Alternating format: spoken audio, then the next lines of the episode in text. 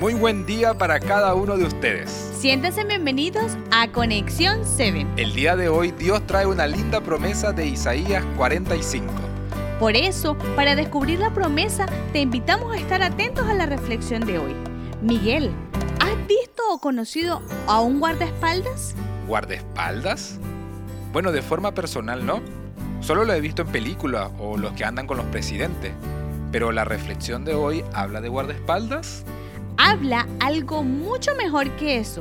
Mira, para entender te invito a que leas por favor Isaías 45, versículo 2. Por supuesto, dice, yo iré delante de ti, nivelaré las montañas, quebraré puertas de bronce y romperé cerrojos de hierro. Si te fijas, Miguel, acá Dios está prometiendo seguridad y mejor que las que da un guardaespaldas. Sí, qué lindo es saber que Dios quiere ir delante de nosotros arreglando nuestro camino. No solo eso, Miguel, también dice que abriendo puertas. En ese tiempo las puertas más difíciles de abrir eran las de bronce. Qué interesante. Eso me ayuda a entender que con Dios no hay puerta que no pueda abrir. Exacto, los cerrojos serán destrozados para que podamos entrar junto con Dios, tomando en cuenta que Dios solo entra en lugares seguros. Entonces, con Dios no hay nada que temer. Si una puerta no se abre es porque Dios no desea que entremos allí.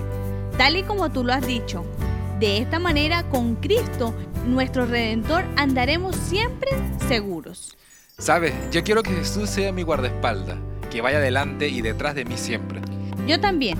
Te invito a que junto con nuestros oyentes pidamos en oración a Dios que vaya adelante y detrás de nosotros. Vamos a orar. Maravilloso Creador, gracias por enseñarnos una vez más que tú prometiste al pueblo de Israel ir delante de ellos.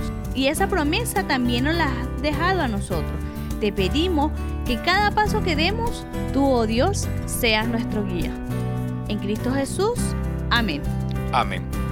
Bien queridos amigos, no olvides que Dios promete ser tu guardaespaldas. Por eso no hay nada que temer. Te invitamos a estar atentos para el día de mañana en un nuevo podcast de Conexión 7. Dios te bendiga.